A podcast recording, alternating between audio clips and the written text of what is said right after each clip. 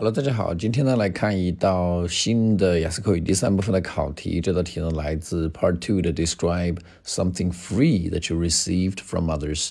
啊，你从别人那里收到了一个免费的一个东西。其实这个很好套啊，大家只要之前如果准备过礼物这样一个话题的话呢，把它套在礼物里边就可以了。好，那么在这个题的第三部分呢，有这么一道话题啊：What free gifts do companies usually give to their customers？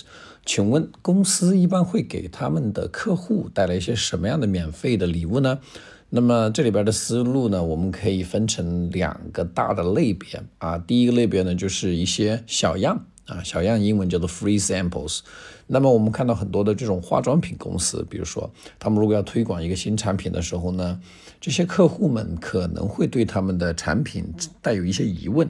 但是如果这些公司能够免费提供这些产品的话呢，那么嗯，消费者可能就会去尝试啊。然后如果真的喜欢上了这个产品的话呢，当然也就会成为他们的这个真正的购买者。啊，另外一个这些公司比较喜欢的策略呢，就是他们会送一些经常会出现在消费者眼前的啊一些产品，哎，比如说水杯啦、纸巾啦、啊钥匙扣等等，对吧？那么因为你每次看到它，你就对这个品牌加深了印象，也就更容易去买这个品牌的产品。好，那么根据这两个思路呢，我们把整个的语言把它串起来啊。What free gifts do companies usually give to their customers? I find that there are mainly two strategies that companies use. One is to give free samples of their new products. This is usually adopted by cosmetic companies. Before they promote new products, customers may be very skeptical about them.